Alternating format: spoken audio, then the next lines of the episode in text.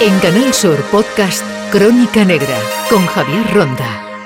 El lenguaje no verbal en los juicios se obtiene toda la verdad por el juez, el fiscal o los abogados, una experiencia con expertos que se pone en marcha por la justicia. La magistrada cordobesa Beatriz Miranda lidera el proyecto. La idea de, esta tesis, de esta investigación, surge inicialmente de mi propio planteamiento personal eh, sobre la función que tenemos ¿no? como operadores jurídicos. Eh, entiendo que somos más que aplicadores e interpretadores de normas y que como tratamos con personas, debemos conocer el lenguaje de las personas que no se comunican solamente con la palabra, sino también con los gestos. Ya atrás quedaron aquellos pliegos de preguntas y de repreguntas a los testigos eh, que comenzaban con esa eh, conocida frase como diga ser cierto. Los tiempos han cambiado y también debe cambiar la justicia y en este sentido el propósito de la investigación, el propósito también de la formación es conocer nuevas habilidades, nuevos recursos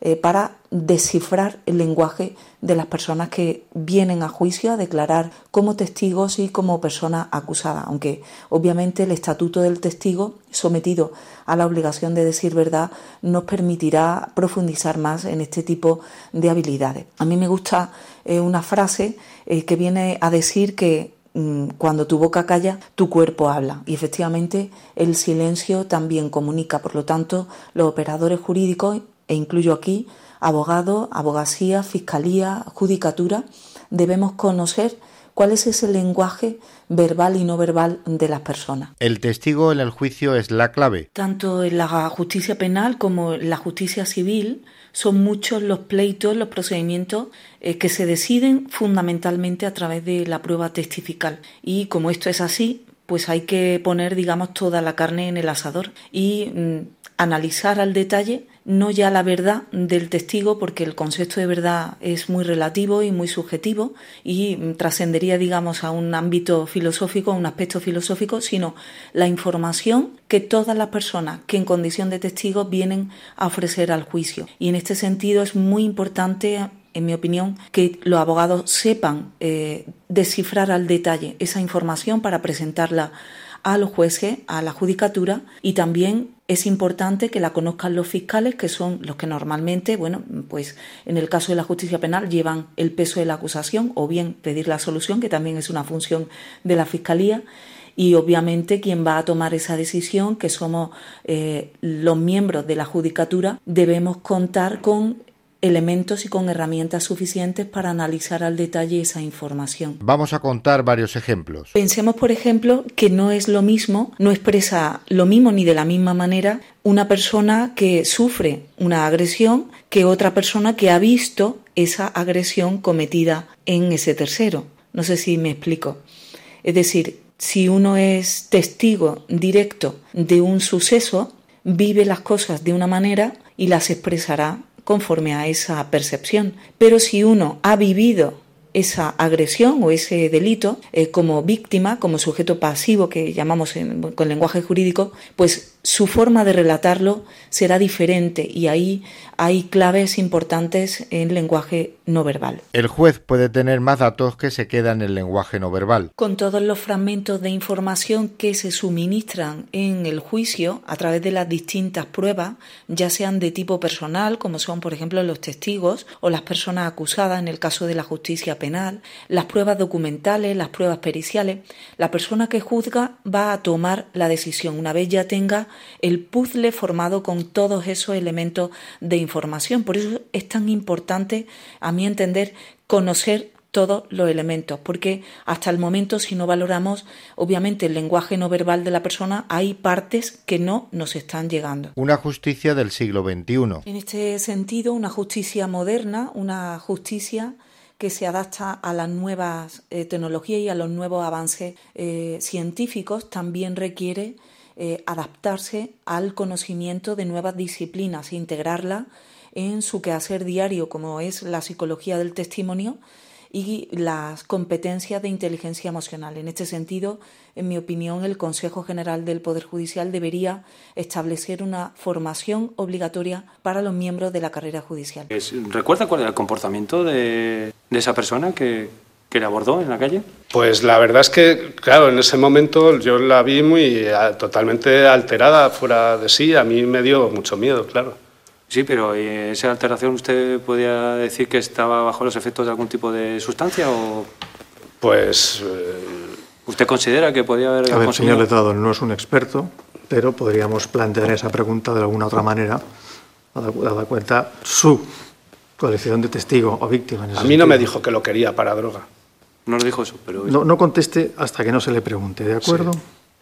Señor Letrado, intente hacer una pregunta... ¿Usted recuerda... Perdón, señora sí, eh, ¿Usted pudo percibir si esta señora se encontraba alterada, los ojos dilatados o algún...? A ver, señor Letrado, vamos a ver. ¿El aspecto que tenía esta señora usted lo recuerda? Pues sí, lo recuerdo perfectamente, porque es que además iba parecida a cómo iba vestido, iba con unos, con unos vaqueros oscuros y con una sudadera de color verde, con una capucha, que al principio la llevaba puesta y luego se la quitó, y, y hombre, pues sí parecía algo sucia pero no sé decirles si iba bebida o drogada, mm, solo sé que gritaba mucho. Bien, yo creo, señor Letrado, que ese, ese matiz lo puede usted eh, eh, utilizar más con los agentes policiales, ya que como tales testigos cualificados, pues a lo mejor le podrán determinar el aspecto que podía tener esta persona. Con la venia, señoría. Eh, para continuar con el interrogatorio. Sí, sí, por supuesto.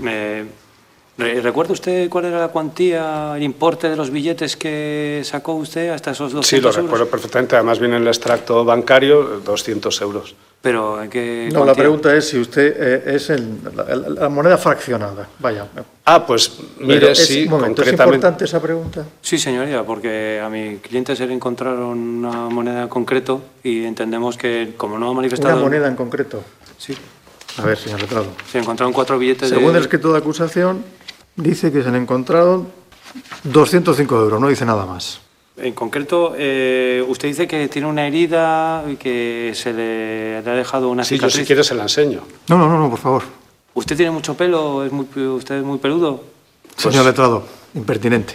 pero es que está diciendo que es una Sí, te comprendo, sí, acaba de decir que es visible. Bueno, a mí me ha reconocido un médico, un forense que en fin, que yo no me estoy inventando ninguna. ¿Le dan un punto, señoría? No entiendo. Entiendo que no se pueda bajar los pantalones en presencia de señoría. Pues no. Pero... Tres puntos de sutura, señor letrado. No uno, tres.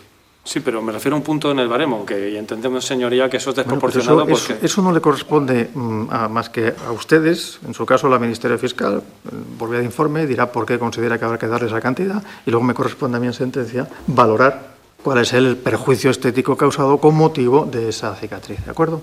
Que podrá usted, por vía de informe, decirme, como valoración, si es mucho dinero, es poco dinero o, como usted estime conveniente, en aras de derecho a la defensa, por supuesto para continuar, señor con el interrogatorio, eh, ¿usted persiguió a esta persona cuando le arrebató ese dinero y sus efectos? No, no, vamos, de ninguna manera. Antonio José Delgado es el experto en comunicación que va a impartir la experiencia dedicada a jueces y abogados. Trabajo en el mundo de la formación, entrenamiento, consultoría, como lo queremos llamar, coaching, que, está muy de moda, aunque ya lleva bastante tiempo, eh, sobre temas de habilidades de comunicación. Mis principales clientes son abogados políticos municipales y empresarios. Todo lo que tenga relación con el ámbito de la comunicación, lo que ahora se llaman las soft skills, que es liderazgo, eh, resolución de conflictos, motivación y oratoria principalmente. Eh, en, en, la época de elecciones municipales eh, trabajo con muchos candidatos a la alcaldía en el tema de la oratoria y la comunicación. Y por supuesto con los abogados, porque la herramienta que un abogado tiene en sala es principalmente su voz y su manera de comunicarse. Entonces, eh, he impartido muchos cursos, principalmente abogados, para lo que son los alegatos, el informe, el, interrogatorio. He colaborado con muy buenos abogados a la hora de dar los cursos, incluso también con, algún que otro magistrado. Parece que no tiene mucha importancia el lenguaje no verbal en los juicios. En el ámbito judicial, principalmente, eh, me quedé sorprendido las primeras veces que, que asistí a juicios como observador de la poca importancia que se da al tema de, de la utilización de la oratoria. Se dicen cosas mm, que se dicen porque está acostumbrado a decirse, pero no se le da la impronta y la importancia que tiene. Por ejemplo, con la venia. Con la venia es el permiso que te estás pidiendo a su señoría para empezar a defender tus posiciones. Y ese con la venia se dice mirando hacia abajo, sin darle importancia. Y yo considero que todo, aunque sea muy estereotipado, pero todo tiene su importancia y hay que dársela, porque si no se pierde el sentido. Y en el tema del lenguaje no verbal, ya entraríamos, digamos, en otro punto. Eh, dentro de una sala eh, es muy goloso el hecho de decir, pues voy a estudiar el lenguaje no verbal para ver si me mienten o no me mienten, si están ocultando algo. Y eso realmente es difícil, mm, por no decir casi imposible. En las películas suena todo muy fácil y parece que todo es real. Uy, ha hecho este microexpresión. Bueno, una microexpresión dura 0,1 segundo, muy, muy, muy, muy poquito. Yo me jacto de haber visto en mi vida tres microexpresiones en directo y me dedico un poco a esto. O sea, con visionado de vídeos sí puedes ver microexpresiones y las analiza y las ralentiza, pero en directo eso es muy difícil porque está localizada y tienes que estar muy, muy, muy atento y además estar mirando ese sitio precisamente y saber interpretarla, son muchas cosas. Entonces, el hecho de decir, bueno, soy especialista en lenguaje no verbal, soy capaz de detectar mentiras, eso, eso no es correcto. Eh, el hecho de analizar el lenguaje no verbal hace que te ponga un poco en la pista de lo que esa persona está sintiendo, pero no sabes si lo que está diciendo es verdad o mentira. Pueden pasar muchas cosas por la cabeza de esa persona, puede, puede tener miedo, puede tener angustia, puede estar estresado por algo que haya pasado o que le haya venido a la mente y no tenga nada que ver con lo que esté hablando en ese momento. Y en el ámbito judicial eso se agrava aún más. ¿Por qué? Pues por la sencilla razón de que una persona que va a testificar va con una presión del entorno, de una sala, de unos argumentos que tiene que dar.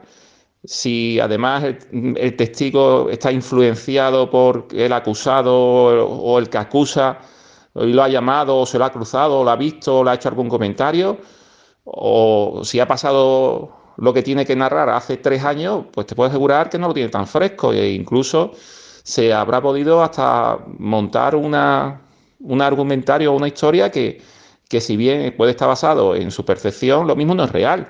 Entonces son muchas cosas las que ahí influyen. Y si encima tienes al abogado de la parte contraria que te pone las cosas complicadas y, y te presiona y te hace sentir incómodo, pues el lenguaje no verbal de, de ese testigo va a ser muy difuso en el sentido de que no sabe si realmente está ocultando o si realmente tiene miedo. ¿Por qué me llama o por qué contacta conmigo la magistrada Beatriz Miranda del juzgado de Don Benito para interesarse en este tema?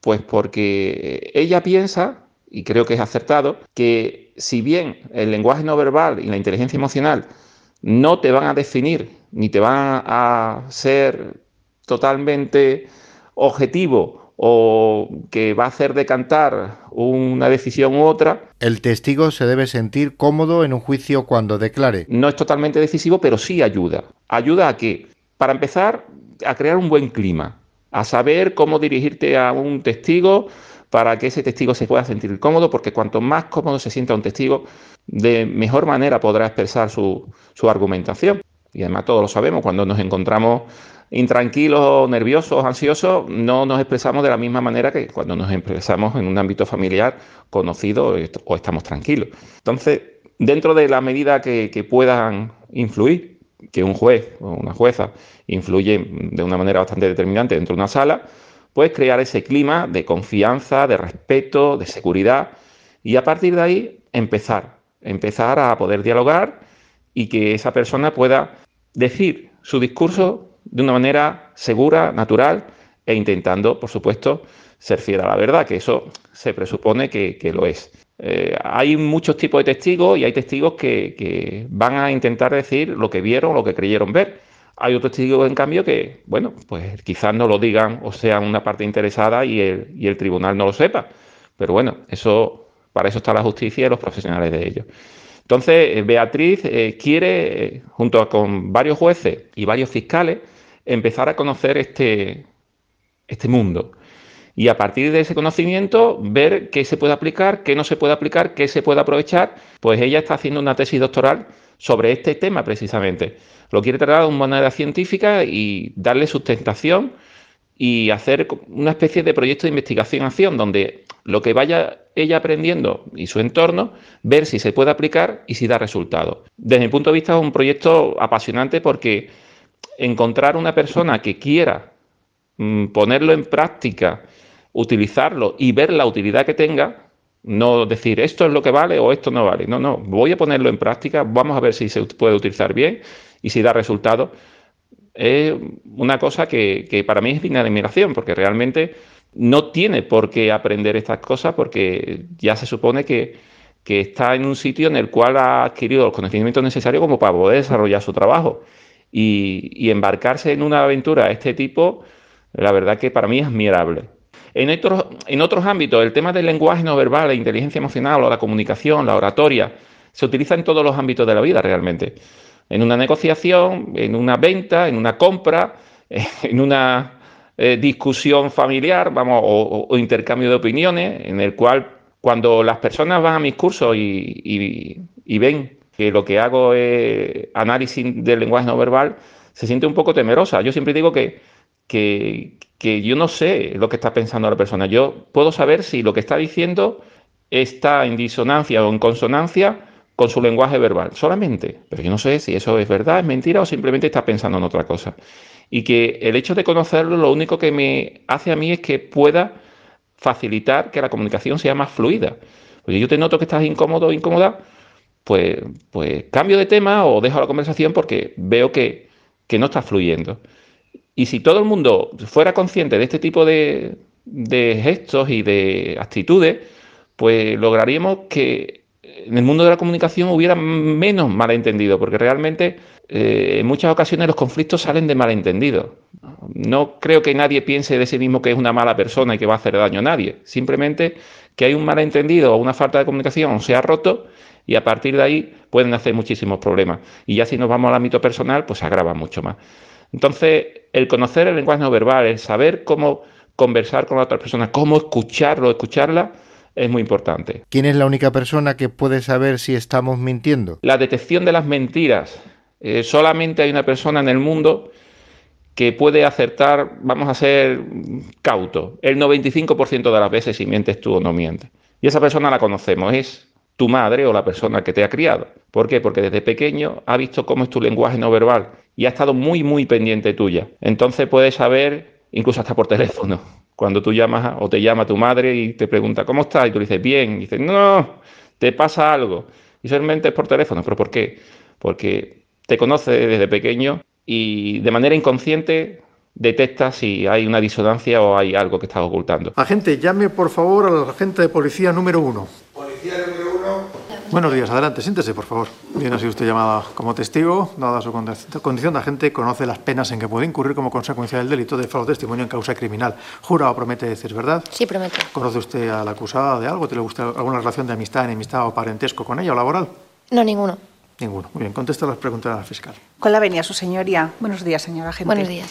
Vamos a ver, eh, ¿recuerda usted eh, el día 1 de octubre del año 2016 a las 2 de la mañana eh, si fueron comisionados por la, su central para asistir a una persona que había sido objeto de un robo con violencia y unas lesiones en el Banco Manchego de la calle Rocinante de Madrid. Sí, exactamente. Me llamaron mis compañeros y acudimos el agente número 2 y, yo para allá y procedimos a la detención. Eh, ¿Qué aviso les dieron? Pues mira, nos dijeron que había un robo con fuerza. Un robo con fuerza. O sea, perdón, un robo con violencia. Un robo con violencia. ¿Les dieron la descripción eh, del eh, posible Nos dijeron que era una, una, mujer de mediana edad y que de pelo largo también nos dijeron. Y bueno, es verdad que vimos una chica que nos daba mucha desconfianza y justamente la, detuvimos y era ella. Entre la descripción que le dieron de la central, eh, figuraba que llevaba una sudadera de color verde o de color oscura. No lo recuerdo. No lo recuerda. ¿Usted recuerda si esta persona a la que detienen llevaba una ropa de similares características a la que le acabo de decir? ¿Una sudadera? Es que le digo que no lo recuerdo. Me acuerdo del pelo largo, eso sí. No lo recuerda. Em, ¿Procedieron al cacheo de la persona detenida? Sí. Eh, ¿Puede decirnos qué, efectos llevaba? Llevaba, le incautamos una navaja de 15 centímetros y llevaba, llevaba 205 euros de, de efectivo. ¿Les dio una explicación de quién era ese dinero, si era suyo, o para qué lo No, la verdad que le leímos sus derechos y, nada más. Y nada más. Y la llevamos a, a comisaría. Pues nada más, muchas gracias. La próxima vez que vea un juicio en la televisión en una película, fíjese también en este lenguaje no verbal.